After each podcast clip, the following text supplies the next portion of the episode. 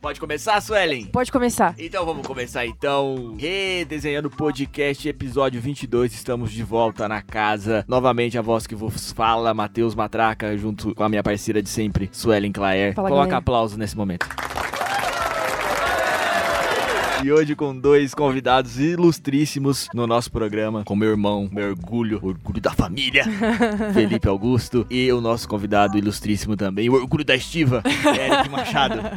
Sejam muito bem-vindos. É, obrigado. fazendo uma breve introdução sobre o tema aí, depois a Suelen vai falar um pouco mais. Hoje a gente vai falar sobre os cursinhos populares aqui da cidade, que é o Cipó, né? De Mogi Guaçu, especificamente. E a gente vai falar um pouco também sobre o cursinho popular lá de Rosana, que é atrelado ao Nesp de Rosana, o qual o meu irmão foi coordenador. Beleza? Falando um pouco aí sobre o meu irmão, ele tá quase se formando agora em Engenharia de Energia pela Unesp, foi professor de matemática e coordenador é, do projeto de extensão universitária o CAUR, cursinho alternativo da Unesp de Rosana, e é um projeto social gratuito de acesso à informação e cultura para a educação de jovens pré-vestibulandos. Fale um pouco para a gente, Felipe Santos, sobre você e sobre o cursinho, brevemente, por gentileza. Fala aí, gente. É um prazer estar aqui. Primeiro, agradecer o convite. É um prazer te conhecer, Eric. Sei da luta aí com os Prazer é satisfação mesmo, total. Saber que tem alguém fazendo algo tão importante aqui em Mogi Guaçu, na Estive, enfim, pra região. Cursinho universitário, né? A gente tá. É um projeto de extensão. A gente tá atrelado à Unesp. O objetivo é sempre atender a comunidade e aumentar o acesso à inclusão social na educação superior, né? Na graduação. E também preparar os jovens e egressos do ensino médio para concursos e os principais vestibulares. É, fui professor durante dois anos. É, desde o meu primeiro ano da, da graduação, sempre tive muito interessado em participar do cursinho, na formação de jovens. É, sempre tive muito interessado em desenvolver os jovens da comunidade. Venho da- do ensino público aí, fiz SESI, fiz ETEC, sempre pu- pude participar da- do ensino público, né? Tenho vários amigos, na verdade, né, que participam do ensino público também. E fui fazer o Unesp, e, e o Unesp é a maior representação de ensino público do estado de São Paulo. E aí, que venha o-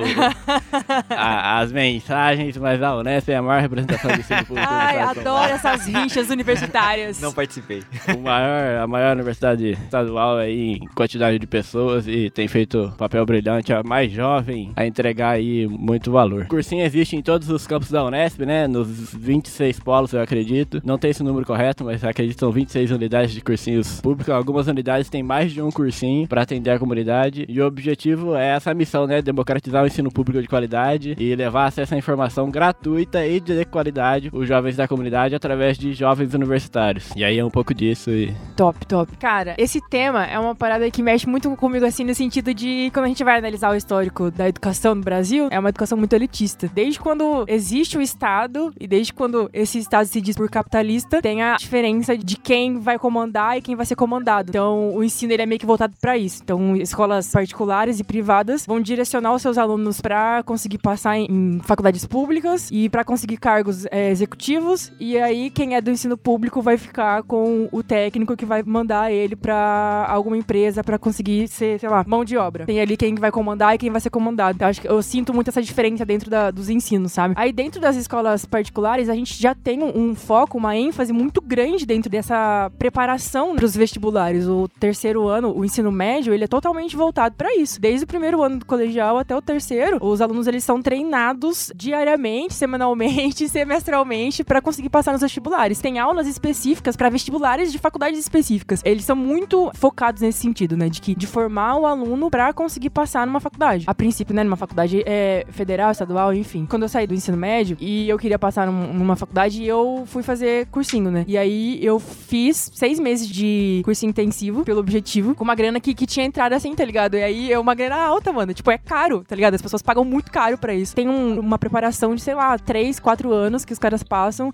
que pagam 3 mil reais por mês. Esse mesmo aluno que tem essa, essa preparação, não só no ensino médio, mas também fora, né, no cursinho pré-vestibular, que muitas vezes é patrocinado justamente pelas escolas que são particulares, né, as escolas privadas, eles ficam o dia todo estudando dentro desses cursinhos, enquanto o aluno da escola pública, ele tem que se dividir entre estudar pra poder passar no vestibular, mas também precisa trabalhar pra colocar um alimento dentro de casa, tá ligado? É, é tudo muito desigual. Aí no final das contas, você vai ver a pessoa que passou a vida toda pagando por uma escola particular vai entrar no ensino superior público, e aí quem passou a vida toda estudando numa escola escola pública vai chegar e vai ter que pagar uma faculdade porque não vai ter esse acesso. Então, acho que tudo isso torna muito o ensino muito elitista. Eu fiquei muito puta quando eu, eu, eu fiz esses seis meses de, de pré-vestibular, porque dava pra ver ali que eu era a única que tava, tipo, tirando o dinheiro do meu bolso pra poder fazer. Às vezes eu chegava lá mais cedo e tinha gente que tinha passado o dia todo lá estudando. É surreal o suporte que os caras têm, mano, e é muito dinheiro. Aí também a gente consegue entender, analisar a importância das cotas sociais, né, mano? Nessa diferença de preparação do ensino público pro ensino privado. E só tinha eu também de mina preta, não tinha outro preto dentro da sala. Era só gente branca rica mesmo. Enfim, o que eu tô falando tudo isso porque quando eu descobri o Cipó, eu fiquei muito feliz, mano, da existência de um cursinho público que as pessoas tinham acesso, acesso ao conhecimento, que elas podiam se preparar de uma maneira que cabia no tempo e no dinheiro, né, mano? As pessoas até se privam de poder prestar um vestibular porque acham que não vai conseguir passar, porque não fez um cursinho pré-vestibular. E aí a existência do Cipó me deu um, uma gota de esperança que as pessoas vão conseguir alcançar, assim, mano. Tanto quanto as pessoas que pagam 3, 4 mil reais num cursinho pré-vestibular. Enfim, acho que eu me alonguei nessa introdução. Eu queria apresentar o Eric pras pessoas. O Eric, ele tem 36 anos, ele é arte educador,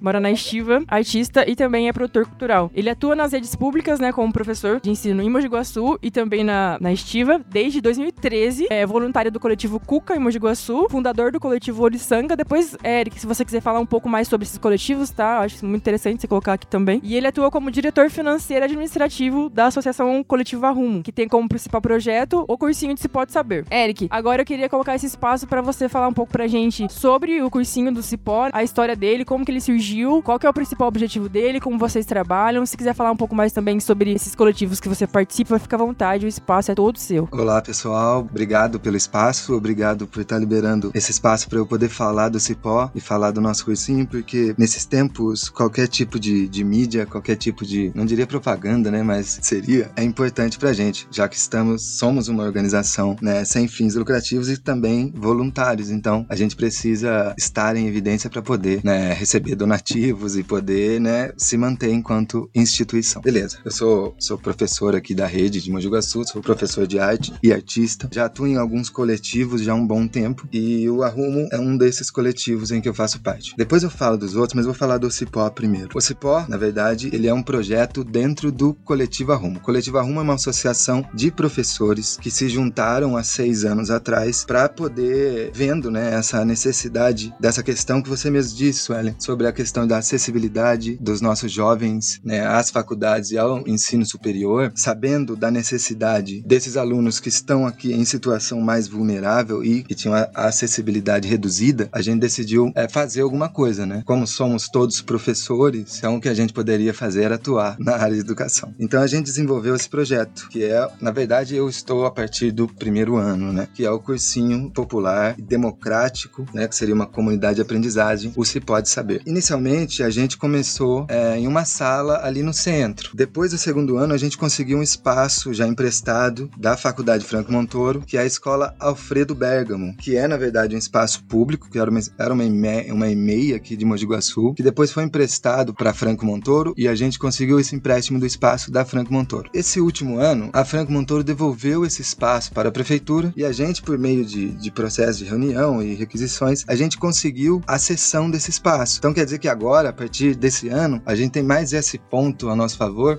que é a cessão do espaço nos próximos anos. Isso quer dizer que a gente é, está garantido ali naquele lugar. A gente funciona no Jardim Iguatemi, na rua Benedita Rangel Cardoso, perto do pontilhão lá na saída da cachoeira, sabe? Do pontilhão da Gutierrez. Então, um problema que a gente tinha era o problema de espaço, agora a gente tem. Então, o espaço já é uma coisa. Nós funcionamos de modo. Nossas aulas elas têm um outro meio. A gente funciona como oficinas interdisciplinares. Quer dizer que são vários professores atuando é, sobre o mesmo tema e trabalhando trabalhando proativamente com os alunos ali. Então, essas oficinas são mais de ordem prática, né? Que a gente mistura vários conhecimentos para chegar num ponto específico. Esse é um ponto, um fator interessante do C-pop, porque ele tem uma outra dinâmica que é diferente dos cursinhos que a gente está acostumado, né? Os cursinhos clássicos, né? Em que você tem ali o que são conteudistas. Né? Somos totalmente sem fins lucrativos, quer dizer que são professores voluntários e também a gente não tem nenhum tipo de custo para os alunos. A única coisa que a gente pede é que os alunos alunos levem ali alguma, alguma coisa para o café da tarde, né? Esse sim, que é o café comunitário. Então, é tudo ali dentro do Cipó, é tudo muito específico e muito trabalhado para ter uma, uma identidade própria do cursinho também. Porque além de ser somente uma escola, né, um lugar de aprendizagem, a gente também é um, um lugar de propagação de uma ideia, de um conceito mais libertário, né? E um conceito mais humanista, que é isso que, né, são os pilares do, do Cipó, né? Humanidade, né? A liberdade, o conhecimento,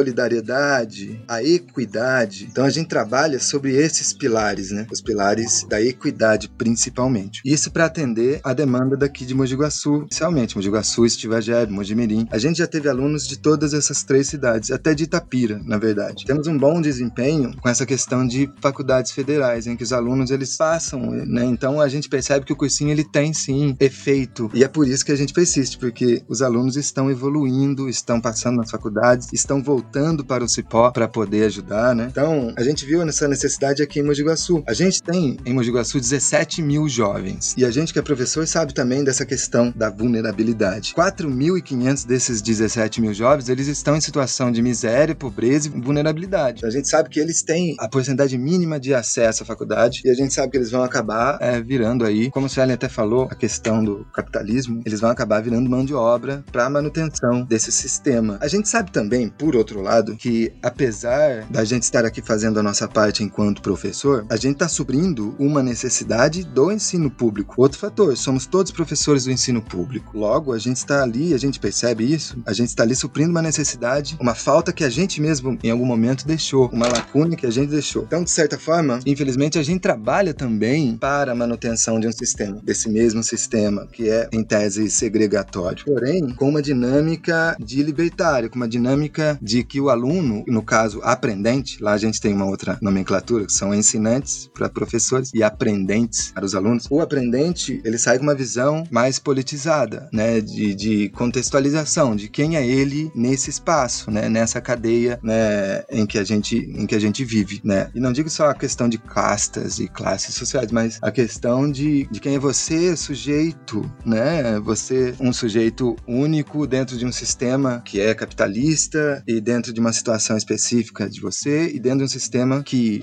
apesar da gente às vezes estar alheio ou alienado, é político e você tem que ser politizado também. Então, o Cipó, além de ser uma comunidade de aprendizagem, além de ser uma, um modo de vida, né, um, um ponto de referência para certos preceitos, ele também é um lugar de politização. Ele é um ponto de referência política, né? E também cultural, porque a gente também, além de ser é, uma escola, a gente também promove eventos. Então, a gente teve o Motirô, por exemplo, uma vez. Eu acho que Matraca, inclusive, esteve, né? Estive, estive, estive. É, que era um evento cultural, esse eu mesmo produzi, eu juntamente com, com o Igor, que era, a gente fazia grafite, tinha a questão do hip hop, da música, né? Exposições de poesia, exposições de arte, né? Visual. A gente tem as nossas festas também, que a gente promove. Algumas reuniões de outros grupos acontecem no espaço do Cipó, porque a gente cede também esse espaço para outras coisas. Por exemplo, tem um pessoal que vai fazer marmita para entregar para o sem teto, eles vão lá, usam nossa cozinha. Tem uma moça que dá aula de inglês, ela pode usar o nosso espaço. Tem uma, um pessoal que faz reuniões, uma questão psicológica sobre, enfim, é um tema meio, meio restrito, mas enfim, eles usam também o espaço para isso. A gente tá sempre ali para a comunidade. Então, é uma escola também aberta à comunidade, para que todos participem. Então, a gente sempre aceita projetos também de outros lados. E assim, é muito bom e é muito gratificante o Cipó. E é muito bonito de ver como todo mundo se entrosa lá dentro, como todo mundo tá ali por um único fim, né? Então, é por isso até que os alunos, mesmo quando os aprendentes, mesmo quando eles saem do Cipó, mesmo quando tudo é concluído e eles passaram numa faculdade eventualmente, eles tendem a retornar para o Cipó, a retornar enquanto professor ou então retornar enquanto só auxiliar ali mesmo, sabe? Enquanto voluntário mesmo, justamente só para ajudar. Então a gente percebe que além de tudo, a gente ali é meio que uma família, sabe? Tentando, apesar de governo, apesar das N, né, dos N fatores que impedem e que tentam impedir a gente de progredir e de estar ali, a gente continua persistindo. Esse ano, o Cipó tá um pouco melhor. Além dessa mudança que eu falei, de a gente agora estar com o espaço, a gente também conseguiu, junto à prefeitura, em modo de lei, né, que foi aprovado na Câmara, para a gente se tornar uma instituição de utilidade pública. Então, a partir desse ano, a gente consegue mais acesso a mais potencialmente verbas, né, ou projetos em que possam nos angariar enquanto financeiramente, porque a gente tem essa questão, né? Porque por mais que o ideal seja bonito, por mais que, que que a gente esteja ali ativamente todo sábado, todo dia, praticamente, porque eu fico, quando a gente tá na, nessa questão de administrativa, a gente fica o tempo todo. A gente tem esse problema da verba, a gente tem esse problema financeiro. E esse é um problema grave, porque é isso que mantém basicamente a escola, né? A gente tem que pagar a nossa internet. Apesar do espaço ser cedido, obrigado né, à prefeitura por isso, apesar das contas de energia, né, e tal, ali eu acho que elas ficam ali junto na parte do próprio prédio, a gente ainda tem as outras demandas, tipo manutenção do prédio, uh, materiais, materiais de uso contínuo, como por exemplo mesas, uh, armários, computadores, lousas, giz, coisas do cotidiano escolar, né? A internet que a gente tem que pagar, um, um café, uma água, a comida dos cachorros, que a gente tem dois cachorros lá também, né? O amarelo e o paçoca. Então a gente também agora abriu esse ano o crowdfunding. Então a gente vai tentar abrir para que recebamos doações e donativos. Estamos acreditando.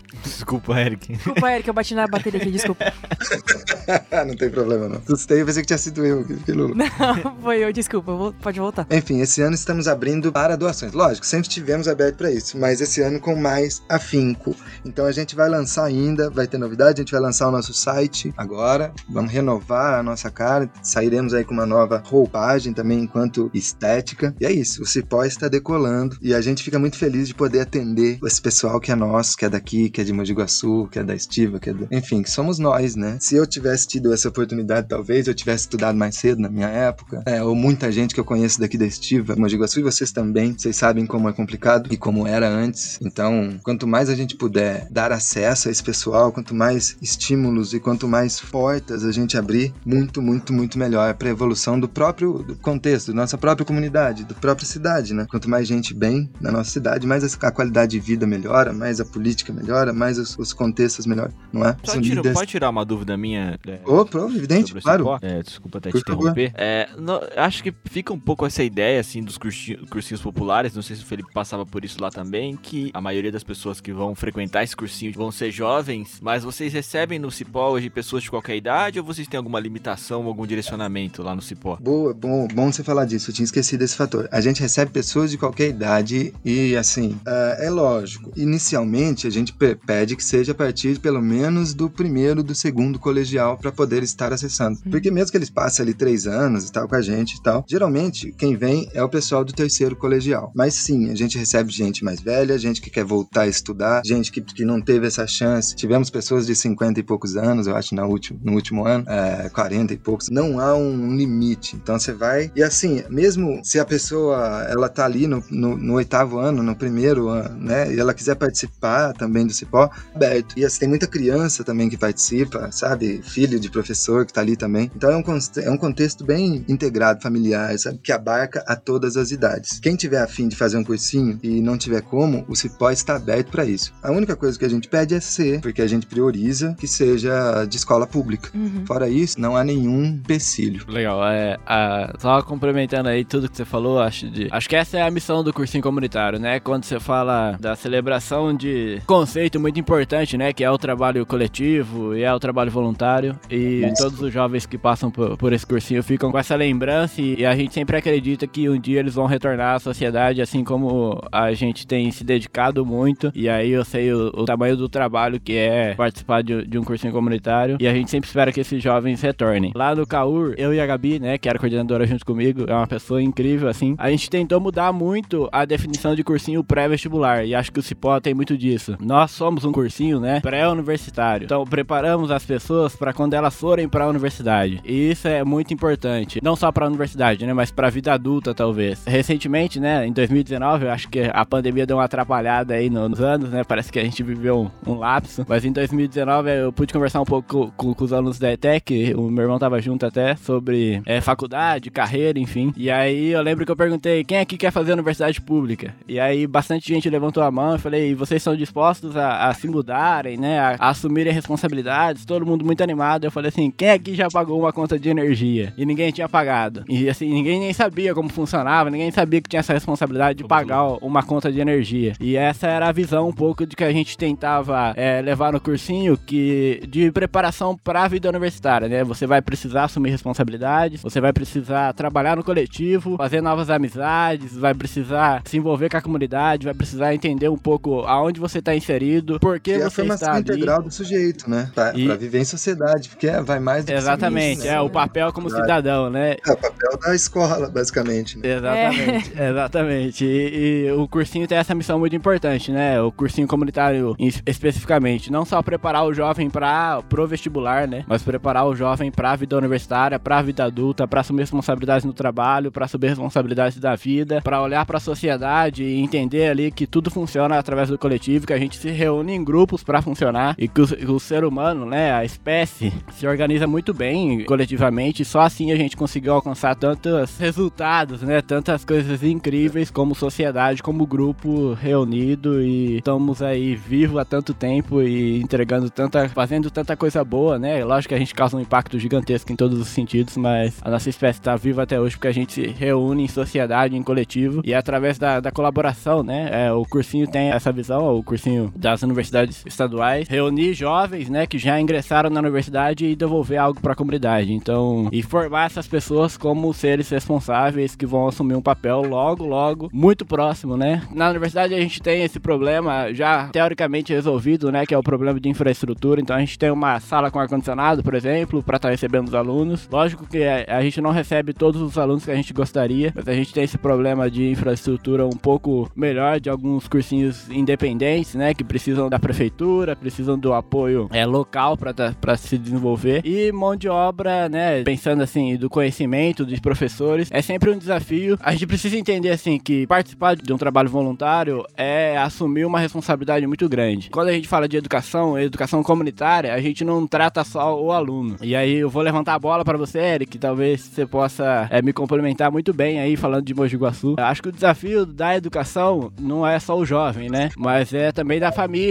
A gente precisa conversar com a família e eu acho que talvez o Cipó tenha essa comunicação um pouco mais próxima, né? De atender o jovem, atender a família se necessário. E a gente tinha muito esse problema. Eu me lembro uma vez que eu tava fazendo matrícula pro cursinho e a matrícula era um momento de festa, assim, porque o processo para ingressar no cursinho da Unesp é um processo de seleção, eles fazem uma prova e ali é um primeiro passo muito bem dado de que eles foram aprovados e estão preparados para entrar no cursinho comunitário e que a partir dali vão construir algo muito importante. Então a gente faz realmente uma festa para pra matrícula e eu tava ali fazendo a matrícula muito atento, né, tentando receber, tentando tirar todas as dúvidas e o pai de uma menina chegou assim, com uma cara super brava assim, falou assim: "Quanto eu vou ter que pagar?" E é um pouco de que a Sueli falou no começo, né? É, os cursinhos são vistos sempre como algo caro, algo que vai ge- gerar gasto. E aí eu assustei porque eu não, não esperava muito menos ser abordado daquela forma, muito menos ter que responder aquela pergunta porque a gente tava dentro de uma universidade pública. Eu falei: "Senhor, aqui é, é, o cursinho é totalmente gratuito". E aí ele insistiu várias vezes, né? Mas eu não vou ter que pagar nada. Ela, como que ela vai vir? E a gente tinha um transporte, né? Tanto do assentamento. É, Rosana tem muito assentamento. Primavera é um distrito de Rosana, é onde fica localizado o campus da Unesp. E a gente recebia tanto pessoas de, de Rosana, a gente falava que a gente era o cursinho que recebia pessoas de, dos três estados, né? Porque Rosana é o marco zero do estado de São Paulo, extremo oeste. Então a gente recebia Paraná, Mato Grosso do Sul e São Paulo. A gente tinha transporte, né? Gratuito para essas pessoas. Alguns transportes que levavam para a faculdade eram pagos, mas aí tinha é, um valor que os alunos até poderiam pagar em alguns momentos. Esse pai chegou me abordando assim de uma forma muito é, preocupada, né? Não vou dizer agressivo, mas preocupada porque se ele teria que pagar para a filha dele estar estudando. E aí eu fui dialogando, explicando para ele que era um, um cursinho gratuito. E aí ele falou: "Ah, o sonho dela é fazer direito". E aí a gente vê a importância que é estar assumindo aquela responsabilidade de que a gente vai acolher essa pessoa, né? Essa família. É, eu acho que o jovem é a representação da família ali naquele momento. Vai estar realizando um sonho ou vai estar pelo menos disponibilizando ferramentas para que essa pessoa possa realizar o seu sonho, que é fazer uma faculdade de direito, enfim, é entrar no ensino, no ensino superior. Felipe, é, todo mundo, na real, né? Uma coisa que você falou agora e que o Eric falou e que me marcou muito nessa diferença entre, por exemplo, um cursinho que é privado e um cursinho que é comunitário é o foco, sabe? Eu acho que o, o cursinho comunitário tem toda essa pegada mesmo de comunidade, de não só é, possibilitar meios com que façam que o, que o aluno ingresse numa rede pública, né? Ingresse numa faculdade, mas também entender o contexto que ele vive, entender como que funciona o bairro dele, como que funciona a cidade dele. Eu sinto que o cursinho privado tem muito mais, tipo, focos em faculdade. Então, o que você precisa saber para poder passar em tal faculdade. E, na verdade, o cursinho comunitário é diferente. É o que você precisa saber para conseguir sobreviver. O que você precisa saber para conseguir conviver em comunidade, conviver é, de uma forma mais pacífica, igualitária com os seus, tá ligado? Saber o que, que tá acontecendo na sua região. Por isso que a maioria das pessoas sempre voltam. Eu não, eu não sinto essa parada de, tipo, por exemplo, quem se formou em, fez, sei lá, três seis anos de, de cursinho privado, voltar pro cursinho pra dar aula ou pra ajudar de alguma maneira, entendeu? É. Porque dentro do cursinho comunitário, cria-se um, um laço, cria-se um elo, entendeu? Eu conheci o Cipó através da Vitória, que a Vitória ela foi aluna do Cipó e depois ela, se for, ela entrou na faculdade e virou é, voluntária. Então esse processo é muito lindo, mano. E tipo, é uma parada que, por exemplo, o Paulo Freire vai falar muito em todos os livros dele, que a gente precisa entender que o ensino é pra formar cidadão, mano. Não é pra formar um executivo, não é pra formar uma mão de obra. É pra formar uma pessoa que saiba viver em comunidade, tá ligado? Acho que esse é o principal foco, assim, do ensino em si. Cursinhos populares tem muito disso, de te encaminhar pra vida, tá ligado? Não é te encaminhar pra uma faculdade, é te encaminhar pra uma vida, mano. Pra você conseguir ser um ser humano bom, um ser humano consciente, um ser humano que saiba o lugar que você ocupa, os espaços que você ocupa, qual que é o sistema que a gente vive e por que você ocupa esses lugares, tá ligado? Eu gosto muito disso, mano. A questão da, da educação libertadora, né? Você falou do Paulo Freire, mas é isso. Basicamente, o que a gente prega é a educação libertadora do sujeito integral. Como Felipe disse, né? Da formação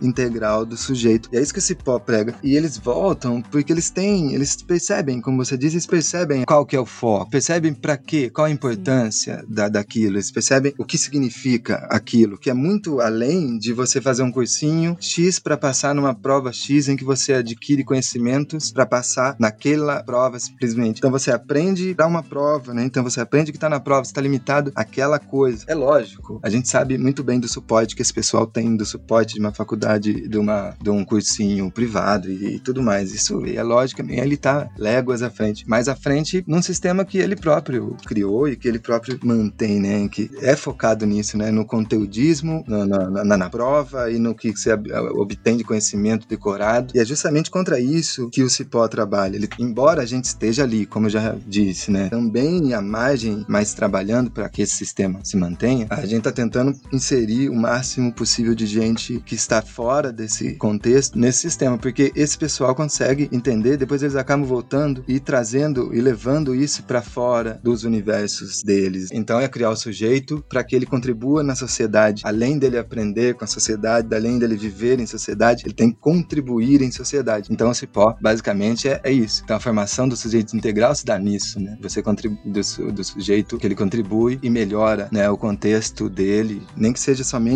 o micro universo dele, que é o que o Cipó é, né? A gente tá aqui em Mogi Guaçu, numa cidade pequena do interior de São Paulo, a gente tem atende 40 alunos por, por semestre e tal. É, então a gente, teoricamente, o que a gente faz é muito pequeno, né? Todavia, é, isso vai se expandindo, né? A cada ano a gente tem 40 alunos por ano que depois vão ter a possibilidade de, de treinar, ou de voltar, de abrir o seu próprio cursinho, ou então de entender-se no universo e contribuir em sociedade de uma outra forma, na forma que ele acha melhor. O importante é ele se entender e entender o mundo né, que está cercando ele, o país que está cercando ele e o universo que cerca ele e como ele faria para melhorar esse universo. Então é isso, né? A escola é para ser assim, né? Formar o sujeito para que ele sempre melhore o seu entorno, né? Para que ele evolua e evolua o resto com ele. A, a levantou uma bola uma vez em uma das nossas conversas. Acredito que até em um episódio, viu? É muito interessante sobre um- uma parte que eu não tinha refletido. Sobre tudo isso que eu não tinha refletido ainda. Pensando na nossa trajetória, Lipe, a gente passou pelo SESI, né? Que ela fica entre o ensino público e o ensino particular, né? E depois a gente foi pra ETEC, que por mais que seja uma escola pública, também passa por um,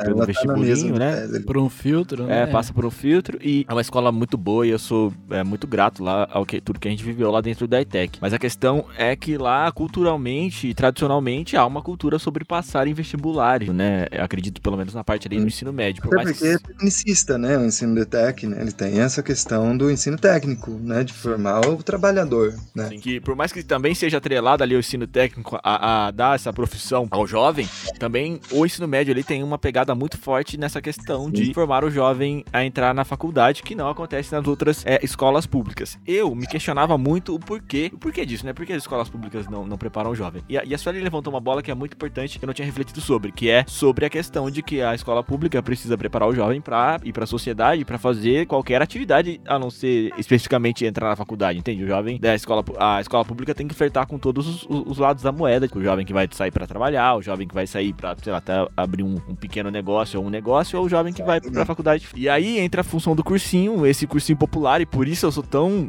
incentivador desse, desses projetos, porque eu acredito que o cursinho também, ele é necessário nesse sentido para estimular os jovens de escola pública a entrarem, de fato, a prepararem, a darem é, condições melhores para que ele entre, para que ele entre na universidade. Eu acredito que não seja apenas um, às vezes acho que fica um pouco a ideia de estar fazendo um trabalho que a escola pública deveria estar fazendo, mas eu acredito que, que não, não só isso, entende? Eu acredito que é um complemento necessário para que os jovens que realmente, pô, querem seguir esse caminho da faculdade, porque não necessariamente todas as pessoas precisam querer seguir esse caminho. Exato, É, exato. que quer seguir a faculdade é um complemento importante ali, ainda mais com acesso público e etc. E aí acaba também, a gente acabou entrando aqui em outras discussões que mostra que esse cursinho, o cursinho acaba também sendo importante para preencher outros buracos ali de que o ensino público talvez deixe, ou que, assim, outros buracos que a sociedade, que o Estado como um todo deixa, que é também o, o acompanhamento da família, a condição melhor, até o Eric levantou a bola do, do- do café e etc. Então, a cada momento a gente vê mais valor nesses projetos. Exato. Importante, né? Acho que a escola pública tem, tem esse papel realmente, né? De formar para todos os campos, para todas as atividades. Mas talvez ainda a gente ainda precise melhorar muito, né? Acho que a gente tem alguns indicativos, né? Não só no estado de São Paulo, mas no Brasil como um todo. Vou dar um exemplo, assim, que talvez seja um, um dos mais necessários e um que a gente erra muito ainda. Nos últimos anos a gente tem melhorado muito. Como, por exemplo, o jovem que sai do ensino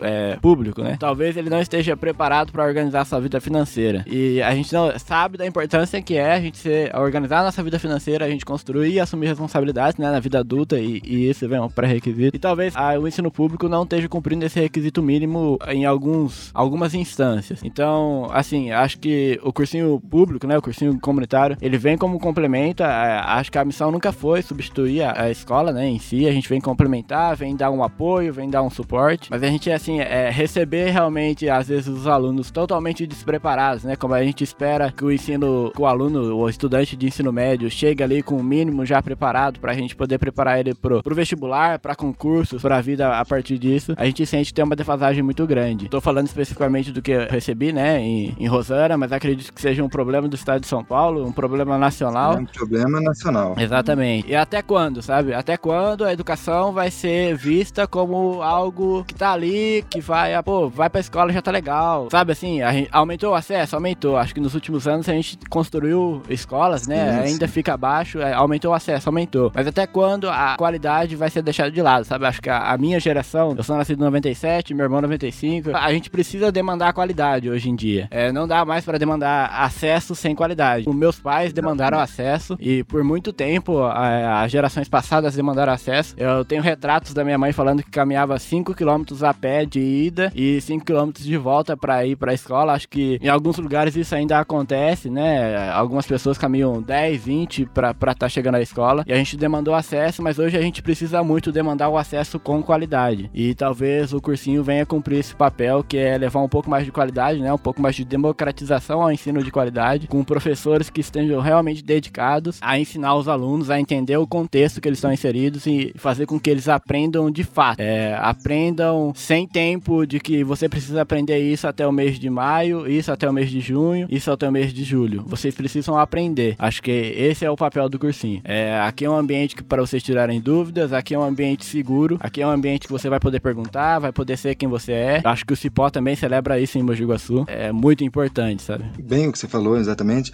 O Cipó não vem para suprir uma necessidade, ele vem para agregar, né? Agregar no conhecimento prévio do aluno. A gente sabe das necessidades dos alunos, a gente sabe ainda mais porque a gente está lá dentro, né? Todos os professores do Cipó são professores, são diretores, são coordenadores do ensino público do, do estado de São Paulo, né? Ou da prefeitura, né? No meu caso, das prefeituras, mas eu também já trabalhei no estado. A gente conhece bem a realidade dos alunos. E a gente sabe também que nada do que a gente faça em um sábado, de, em cinco horas de um sábado, vai suprir essa demanda, essa necessidade. O que a gente vem é justamente para isso, para poder situar os nossos alunos é, e para poder agregar né, conhecimentos e também tirar essas dúvidas. Por isso que a gente abre também para eles falarem o que, que eles querem aprender. A gente é bem democrático em todos os sistemas que a gente faz. Então a gente tem lá a nossa carga, é direcionada ao Enem, é direcionada às faculdades e tudo mais, e o ensino médio, né? Com base no ensino médio. Todavia, essa ordem, essa dinâmica, é tudo definido entre o próprio grupo, né? Entre em assembleias que a gente promove todos todo fim do encontro. Tem uma assembleia em que todo mundo opina, né? Quem quiser opinar, e todo mundo vota, né? E essa assembleia, ela que manda, né? Não há nada. Não, ela é, enfim, como é que é? Soberana. então, assim, todos esses conhecimentos, essas necessidades, eles já vão expondo ali, né? Tudo que eles, tudo que eles precisam, que eles sentem que eles precisam falar, aprender ou discutir, já são expostos ali logo nos inícios, né? Logo nas assembleias. Então a gente já parte de uma necessidade, né? Já parte do, do, do que eles querem. É, e a gente também trabalha temas que são paralelos, mas que também, né? por exemplo, agora estamos à distância, né? Devido à pandemia e tudo mais. Todo sábado, então acontece uma oficina, né? No nosso canal à distância, no nosso canal no YouTube. Antes era no Meet, mas a gente teve alguns problemas com invasores e tudo mais, enfim, transferimos para o YouTube. Aí a gente fala de temas como racismo, por exemplo, ou temas como saúde mental, política de fato, é, ou histórica de, de política, em, em, em, tudo mais. A gente trabalha com temas também transversais, que no final se agregam, se complementam e tudo mais, que tem como intuito, como eu já disse, formar o sujeito integralmente. Porque às vezes o carinha entra ali querendo entrar na faculdade e tal, mas aí ele percebe que o lance dele é outra coisa, que ele gosta mais de mecânica, então ele vai estudar um técnico. Até porque, como vocês já disseram aí também, nem todo mundo vai estudar e nem todo mundo quer estudar. E a gente não vive numa sociedade que todo mundo é obrigado a fazer, uhum. a ser formado em nada, né? Porque o mundo precisa de todas as funções. E para isso que serve o cursinho também, né? Para ele se entender. Às vezes, o... ele não é isso que ele quer, às vezes não é. Ele não quer estudar. Por exemplo, teve alunos lá que eles entraram fixos com a ideia de que eles queriam fazer tal curso. Aí, ao final do cursinho, eles perceberam que eles tinham uma outra ideia sobre o que era aquele curso, sobre o que eles queriam fazer. Então, eles iam para um campo totalmente alheio àqueles. Isso a gente vê muito acontecendo. Aí entra naquela história também de o jovem estar preparado, tão jovem, para acessar a faculdade. Não é necessário que ele talvez espere um tempo. São várias questões, né? É lógico que a gente não vai levantar isso aqui e dizer que. Mas, assim, o cursinho ele serve também para ele ter esse tempo de reflexão, né? Porque, queira ou não queira, um cara de 17 anos, uma pessoa de 17 anos, ele não tá totalmente. Ele não tá formado, né? Tanto intelectualmente como é, psicologicamente, né? Ele não tem ali. É, é, muito diferente de um sujeito de 30 anos que já tá, né? Que sabe muito bem o que quer, né? Ele ainda é confuso, né? Ele tá saindo da adolescência e tal, não entrou na maturidade. Então, é também depender, despender muita responsabilidade no, nesses adolescentes, né? Ainda mais nessa época em que a gente está com essa questão da adolescência tardia e tudo mais. Uma coisa que vocês levantaram aqui, um ponto e que eu acho muito interessante desses cursinhos que são comunitários, que é mostrar as possibilidades. Então, quando eu saí do ensino médio, eu não nem imaginava que existia cursinho popular. As minhas possibilidades eram limitadas ali. Eu saí do, do ensino médio pensando que a faculdade era algo muito distante de ser alcançado, era um espaço que não me pertencia naquele momento e que eu precisava trabalhar. E acho que nesse momento que faltou foram é, as possibilidades serem mostradas para mim, entendeu? Então eu acho que o cursinho tem muito dessa parada. Meu, existe a possibilidade de você ingressar num, numa faculdade, sim, mas se você não quiser, não tem problema. Existe a possibilidade de você fazer um técnico. Gente. Existe a possibilidade de você não fazer nada. Se você quiser só trabalhar, tudo bem, existe essa possibilidade. Vou esperar e pensar mais. Existe N possibilidades, né? Exatamente. Eu acho que às vezes o, o ensino, o ensino público, ele é defasado nesse sentido, de mostrar pro aluno que existem possibilidades. Você pode fazer o que você quiser. Você não está só limitado a se formar no ensino médio e entrar no, no primeiro trabalho que aparecer para conseguir colocar dinheiro na sua casa. Existem outras possibilidades. Você pode trabalhar também e estudar, você pode só estudar. Existem possibilidades. Porque também, para entrar no ensino superior público, eu pensava, como eu vou me sustentar lá? Eu nem sabia que existia moradia, tá entendendo? Eram, eram umas paradas que não eram mostradas dentro do ensino médio no, na escola pública. E eu acho que a partir do momento que existe um cursinho comunitário, que ele vai não entrar na sua escola, mas ele vai entrar na sua casa, ele vai entrar na sua família, ele vai te mostrar que você pode sim, algumas paradas podem ser alcançadas não só com dinheiro. Existe um cursinho que você não vai precisar pagar 5 mil conto nele por mês. Existe um cursinho que vai te ensinar a ser um cidadão. E isso é muito louco, mano. É muito, é muito importante a gente passar isso pra frente. Que as pessoas saibam, porque eu acho que, como o Felipe falou, que existia antigamente, a gente não tinha como chegar na escola, e agora a gente chega, mas a gente precisa chegar e ter uma parada de qualidade. E eu também acho que a gente precisa chegar e saber que existe. Então, que, que a gente consiga expandir que isso, né, mano? Então, um sistema inteiro que impede também essa qualidade de ensino e a gente sabe um porquê também, né? Isso. É, até a Darcy, já, Darcy Ribeiro já falava que a crise na educação não é crise, é projeto. Exatamente. Isso ainda se dá e esse projeto está em andamento. Na verdade, é um projeto que vem desde a ditadura e que teve êxito, né? Que é justamente a sabotagem do sistema público. Mas isso já entra numa outra questão que eu nem quero entrar aqui, porque senão ficaremos críticos demais. Acho que isso que a Su falou é muito importante, porque às vezes a gente se informa no ensino médio, né, com 17, 18 anos, e aí em Mogi Guaçu, vou falar especificamente em Mogi Guaçu, a gente tem N possibilidades. E, por exemplo, a FATEC é uma possibilidade de ensino superior que muita gente não tenta, não conhece, não sabe o que é um ensino superior na FATEC e que vai te empregar muito bem depois quando você terminar do, do a, a, não entende que também é, é, um ensino, é uma espécie de ensino superior, né? Exatamente. E E as pessoas não sabem. E aí tem sempre essa visão assim, nossa, me formei, preciso pagar uma faculdade agora porque eu não vou conseguir através do Enem, não vou conseguir hum. através do vestibular. Até e aí foi tem... a primeira faculdade que eu entrei, só queria dar um adendo aí, só pra dizer. E aí tem um, essa possibilidade, né, da FATEC, que é extremamente importante, lógico que tem um processo de seleção, mas aí seria talvez uma porta de entrada até o ensino técnico. É, eu fiz ensino técnico e foi assim onde a minha mente expandiu de que o que era estudar realmente além é, do, do, das matérias que eu aprendia no, no, no, ensino médio, né? Então pude desenvolver um pouco de habilidade de, de lógica, um pouco de habilidade de programação, pude ter um contexto mais macro assim do que era a tecnologia, o que era a indústria, o que onde eu queria estar, o que eu queria fazer, qual impacto eu queria gerar. E acho que existem essas possibilidades que as pessoas podem procurar, né? Eu entendo que é, não é tão simples falar, ó, a possibilidade está aqui, vai lá. Eu acho que só que existem também como o Cipó, como outros coletivos de Mogi Guaçu, como outras pessoas de Mogi Guaçu que a gente pode conversar, é, a gente pode ter um diálogo, pode, meu, como você conseguiu, como você fez. Aproveito para falar assim, tô sempre aberto para essas conversas, para esses diálogos, para esse apoio. Acho que todo mundo aqui tá, né, para uhum. tá suprindo assim uma necessidade sim, sim. que é realmente do diálogo, da informação. E é isso assim, acho que a gente precisa muito se organizar, acho que a organização é, é um ponto fundamental. E aí até vou levantar um ponto importante quando a gente está decidindo, né?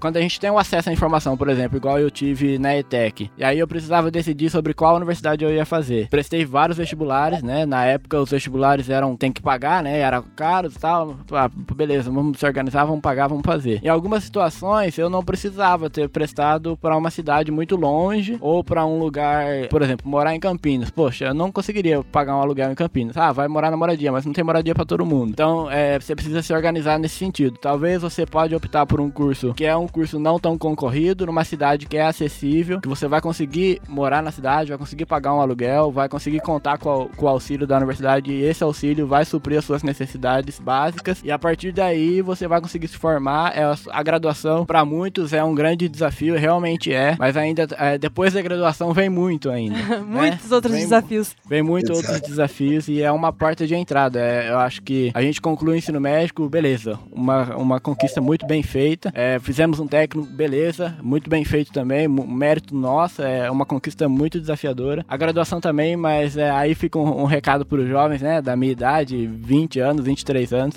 que estão se formando agora, é jamais parem de estudar, né? Isso não significa estudar só sobre a sua área, mas estude como que você pode impactar na, na sua cidade, por exemplo. Estude como você pode ajudar os jovens a ingressarem na universidade. Isso uhum. é, é sempre adquirir é conhecimento. necessário algum dia, nunca é perdido. Exatamente. E, e aí é isso, assim, é, tem outros recados para dar, não sei como tá o nosso tempo, mas aí vocês vão me falando. Só, que só queria falar sobre a questão dessa, que vocês falaram de educação e acessibilidade. É, a gente tá num país em que temos 11 milhões ainda de analfabetos, né? Ó, você põe aí, por exemplo, do ensino médio, em 2019, 27% das pessoas se formaram. Isso quer dizer que uh, o desafio não começa uh, após a, a, escola, né? Começa logo na questão de acessibilidade à própria escola. Sim. Você se formar no Brasil, você já é, já tem mérito, porque a gente tem uma, uma evasão muito grande de formandos do ensino médio. Isso quer dizer que a pessoa ensina, no, faz o ensino básico, porque esse é obrigatório, mas na hora que chega no ensino médio, eles simplesmente eles evadem, eles não vão mais. Então, se formar hoje no Brasil, é lógico que hoje é muito, muito, muito, infinitamente melhor do que há 20 anos atrás, quando eu me formei, porque a gente não tinha essa questão do ensino básico, não tinha um ensino obrigatório, então você poderia muito bem não ir à escola, né? Hoje está muito diferente nesse sentido. Porém, pobre principalmente se formando é um ato de protesto, né? Basicamente. De resistência, né? De resistência, era essa palavra que eu procurava. E é, é terrível saber isso, né? É assim que, por exemplo, quando eu me formei na faculdade, eu me formei em 2002 na escola. E eu saí da escola sem saber absolutamente que existia faculdade, sem saber é. que a gente poderia acessar, sendo para mim uma coisa totalmente, ainda que eu morava na estiva, vamos pôr isso.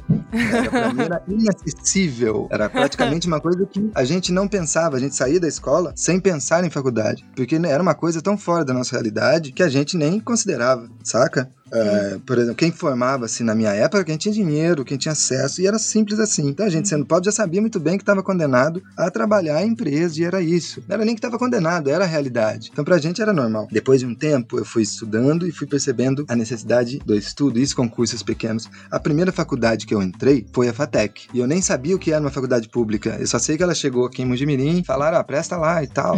Aí eu, eu, fiz a FATEC, passei e entrei, fiz parte das primeiras turmas de lá. É, não não me formei, mas eu entendi o que, que era faculdade. Aí eu saí de lá depois de dois anos e fui estudar arte que é onde eu me formei, é onde eu, né, onde eu trabalho hoje, tá? Fui mexer com licenciatura porque eu descobri que eu era professor nessa época também, né? Foi dando, foi trabalhando, foi, foi estudando, olha para vocês verem. Então a gente também, às vezes, se conhece em uma outra área, fazendo uma coisa que não estaria ali, mas depois se desperta. Foi fazendo seminários dentro do, da FATEC, eu entendi que eu gostava mais de ensinar a galera do que de, de ser engenheiro mecânico e tudo mais. É por isso que, que é necessário a questão da libertação do ensino, do ensino libertador. A emancipação, que, né? É, iluminador, né? emancipador. Isso. Porque senão você vai ter eternas mão de obras, né? Sim. Vai ser só isso. É. A gente vai formar sujeito para ser mão de obra, para ser peça de reposição. Não e digo aí... que trabalhar no sistema privado e ser trabalhar de pião ruim é totalmente digno e a gente sabe disso. É, eu venho de uma cidade proletária, eu sou de família proletária, então a gente sabe a dignidade e a gente sabe que é lindo. É, mas não é isso. A gente também sabe que a quem é isso, alheio a isso, a gente tem que dar opções para essa galera decidir se eles querem querem isso ou se eles não querem. Se eles querem ser mais, eles querem fazer outra coisa, né? Porque não existe isso de mais de menos também, né? Existe uma coisa diferente da outra. Beleza. Acho que a gente já pode ir para as considerações finais, né, Su? Acho que sim, já. A gente já. sim. muito bom o papo, muito bom. Foi bom. Considerações finais, Felipe. Ah, não, eu queria primeiro agradecer novamente, né? Acho que é sempre falar de educação é, no país que a gente está inserido é sempre um desafio. Acho que o desafio para a educação como um todo é enorme. A gente tem que tratar de infraestrutura, tem que tratar de formação de professores, tem que tratar de remuneração, que é extremamente importante também. Queria deixar um recado para os professores. Primeiro, é um agradecimento. Eu tive professores muito bons durante a minha trajetória e essas pessoas com certeza é, contribuíram para que, que eu estivesse é, é, me desenvolvendo. Para os alunos, né, para o estudante, para minha geração, para a geração que está por vir, para a geração nativos tecnológicos, né? Acho que a gente tem vai ter que se adaptar aos nativos tecnológicos. Não estamos adaptados no Brasil ainda e isso é um grande desafio. Queria falar para vocês se envolverem. Realmente, é, percorram todos os caminhos como um bom explorador aí. Pude frequentar diferentes ambientes, né, na, na minha vida de, de, aprendizado e acho que é, em alguns momentos sempre tem uma crítica aos professores. Então, para minha geração, eu queria deixar esse recado que é muito importante. É,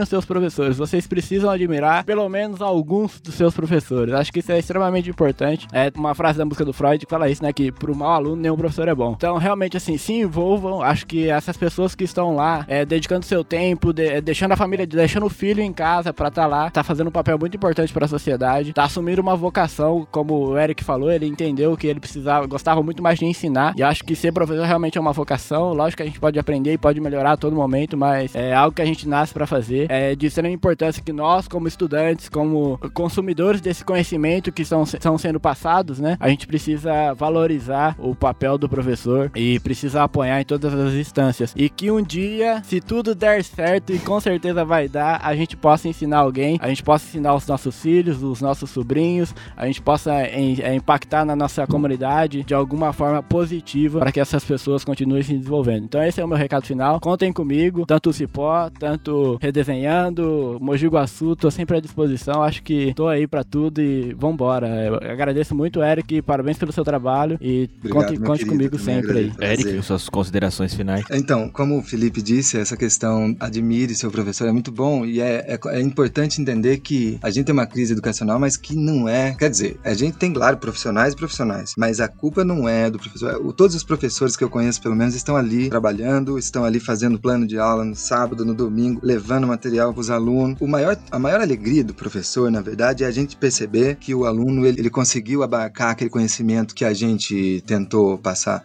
que ele conseguiu adquirir aquela sinapse que a gente tentou construir, sabe? Quando a gente vê um aluno ali ele tendo aquele, sabe, aquele insight em que ele entendeu o lance, que ele pá, que aquilo ali nunca, você percebe que aquilo ali nunca mais é perdido, sabe? Aquele você depositou ali uma coisa que ele vai levar para sempre. Isso é o que o professor procura. Então, o bom professor, ele está ali. Os professores estão ali, a gente existe e a gente está tentando manter isso aqui. O ensino brasileiro ainda funciona, ainda vai para frente devido aos profissionais de educação, porque são eles que levam a educação do país nas costas. Isso é básico. Ah, agora, tendo dito isso, vou falar sobre. Vou puxar uma sardinha aqui pro Cipó. É, vou fechar com meio que uma propaganda, posso?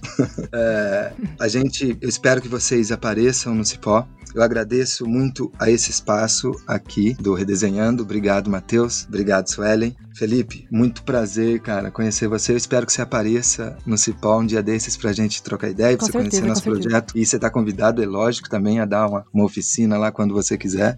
Eu espero até que a gente continue, que crie laços e evolua daqui pra frente. Quem sabe montando até mais polos, né, do cursinho, posto que o Cipó, ele pode ser uma ramificação, né? Então a Uhum. gente pensa em, em passar esses em outros polos, tipo trazer pra Estiva, Mojimirim. A ideia é expandir o Cipó numa ramificação mesmo, para que a gente consiga abarcar mais pessoas. Entrem na nossa página no Facebook, né? Se pode saber, no Instagram, sigam a gente. Estamos agora com as inscrições abertas para o ano de 2021. Isso quer dizer que está lá disponível o nosso cadastro para quem quiser participar das oficinas. Quem quiser dar oficinas, eventualmente, também fale conosco, mas quem quiser ser aprendente do Cipó, agora é o momento de se inscrever para esse ano. Por enquanto, a gente está ainda em ensino à distância. Todavia, voltando né, ao ensino presencial, a gente também vai tentar retornar, logicamente, com todos os cuidados, ao nossa, às nossas oficinas no nosso espaço. Então, visitem nosso site, fiquem atentos, se inscrevam. Estamos ali de braços abertos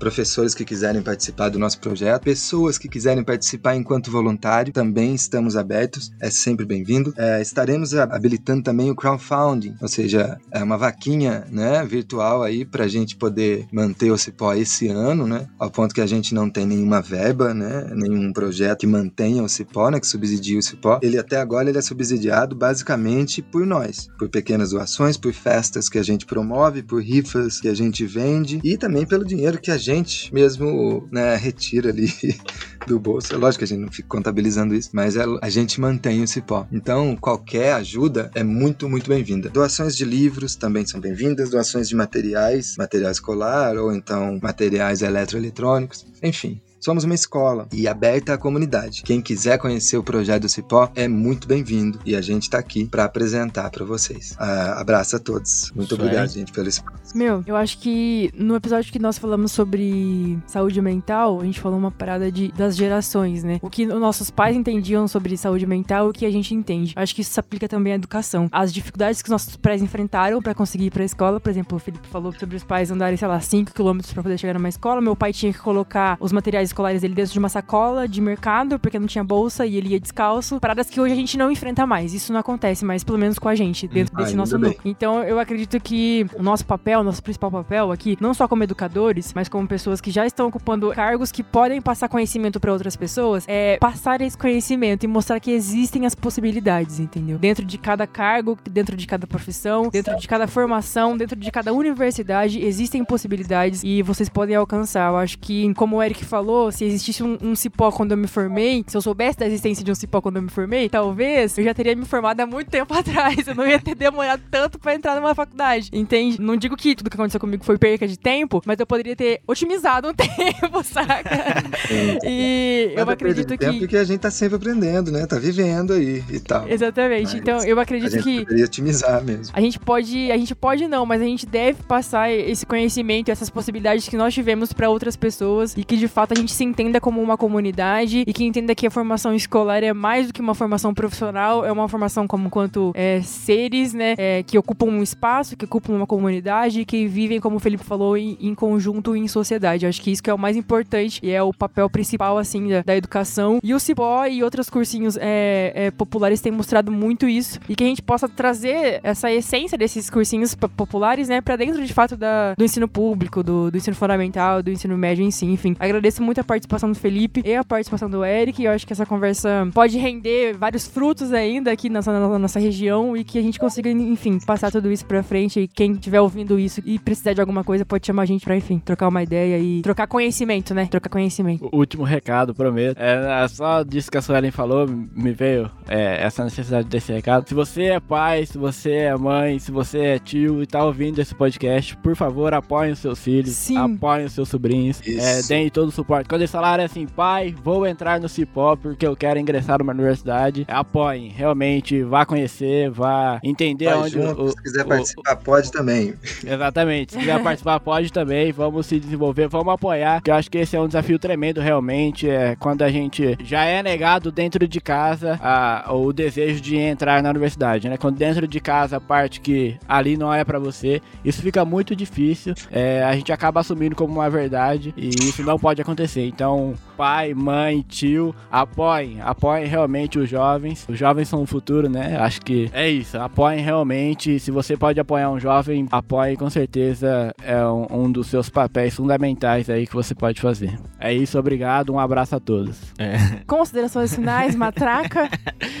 Só queria agradecer mesmo. Eu sempre fico muito feliz de ser rodeado de pessoas tão sábias. O Redesenhando nasceu com a ideia, de fato, de ser uma conversa que passe informação e conteúdo para as pessoas de uma forma clara, objetiva e acessível. E eu fico muito feliz do projeto que a gente tá construindo e fico muito feliz de, pô, a minha melhor amiga ser a pessoa que é, de meu irmão ser essa pessoa que é e de poder trazer o Eric aqui, uma pessoa tão experiente, tão sábia para compartilhar esses conhecimentos e principalmente prazer, meu esses querido. incentivos para as pessoas, para o nosso público, para nossa comunidade como um todo. Então, é, um muito obrigado a- aos nossos, a, a minha família e aos nossos amigos e parceiros aí. Procurem saber mais, procurem saber sobre o Se Pode Saber. É, qualquer dúvida que vocês tiverem, a gente está aberto a tirar, a sanar essas dúvidas, a enviar informações e aos nossos amigos que têm alguma possibilidade de contribuir com esse projeto de alguma forma. Uhum. É, também contribuam, participem, procurem saber. É, é muito importante para nossa comunidade é, um projeto como esse, compartilhar e colher frutos como esse.